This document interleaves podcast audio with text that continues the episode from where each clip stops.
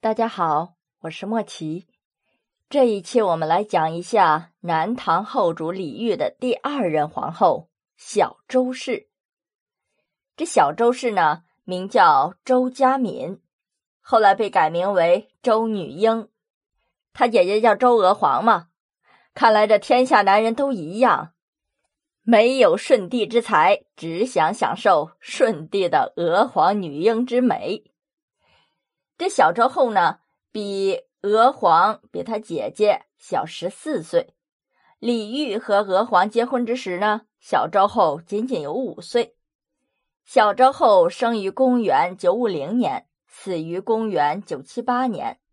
在南唐灭亡之前呢，是受尽了宠爱；但是在南唐灭亡之后，又是受尽了侮辱。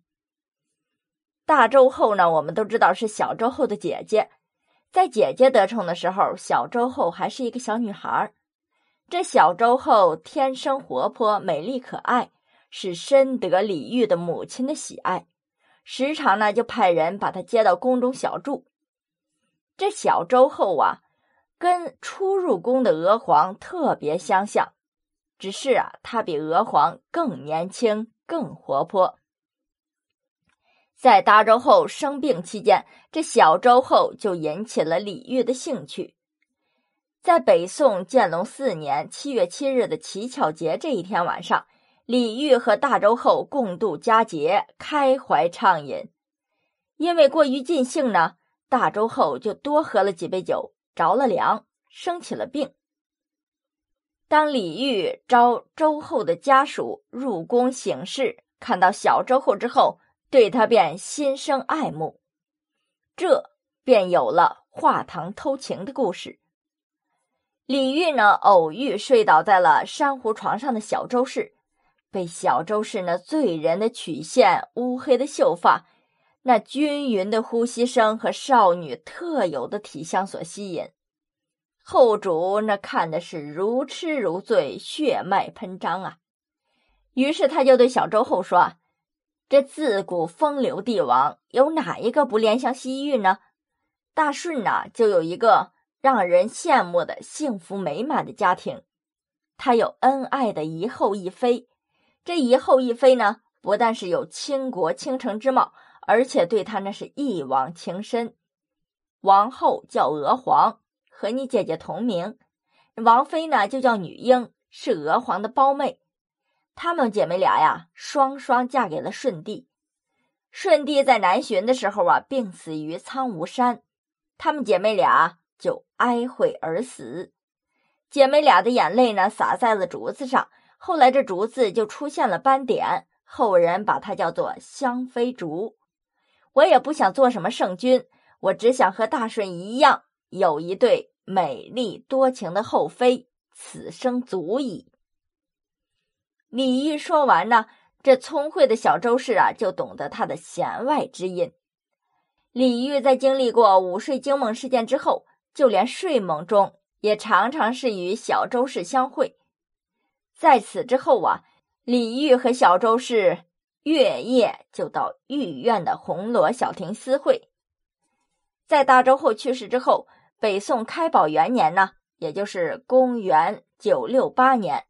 大臣们就开始讨论为李煜册立先后的事情。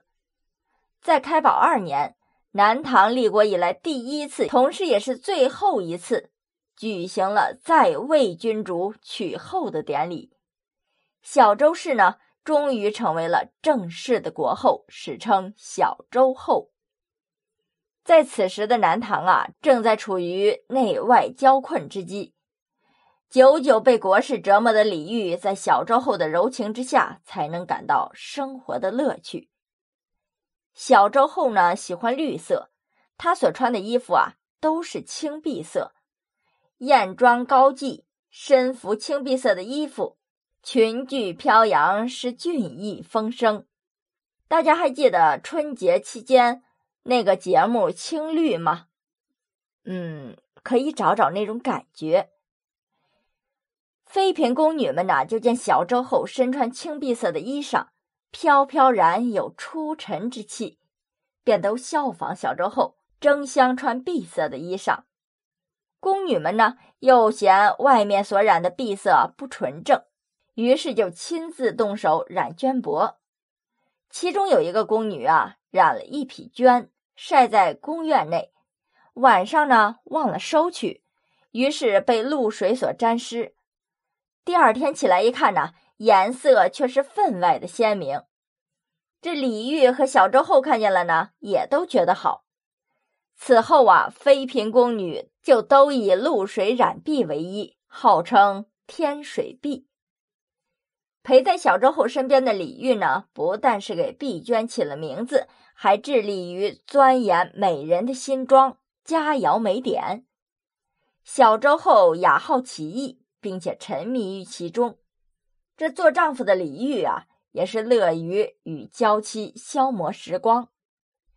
这小周后的柔仪殿里面呢，是香雾弥漫，恍惚是世外仙境。李煜和小周后每日是寸步不离，竟是六宫粉黛如尘土。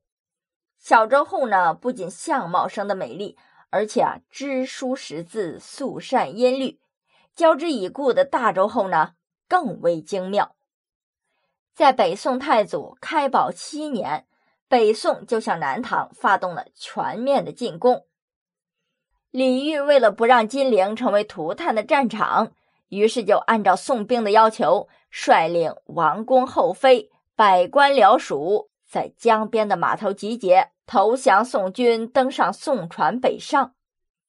数月之后，李煜来到了开封，朝见了赵匡胤，得到了一个带有极大侮辱性的封爵，叫违命侯，还要违心的叩首谢恩，高呼万岁。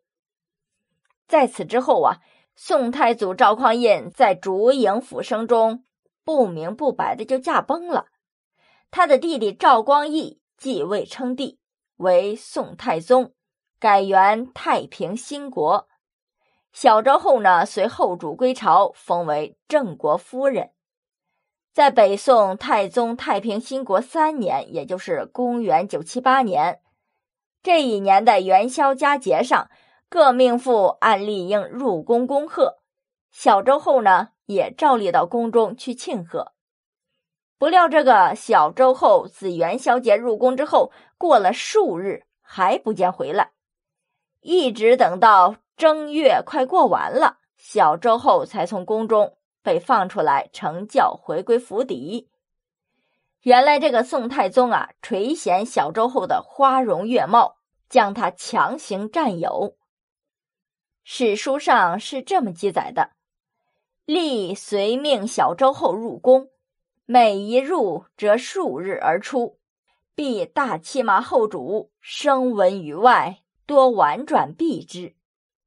后来元代的文人冯海素也写诗，是这么写的：江南盛有李花开，也被君王强折来。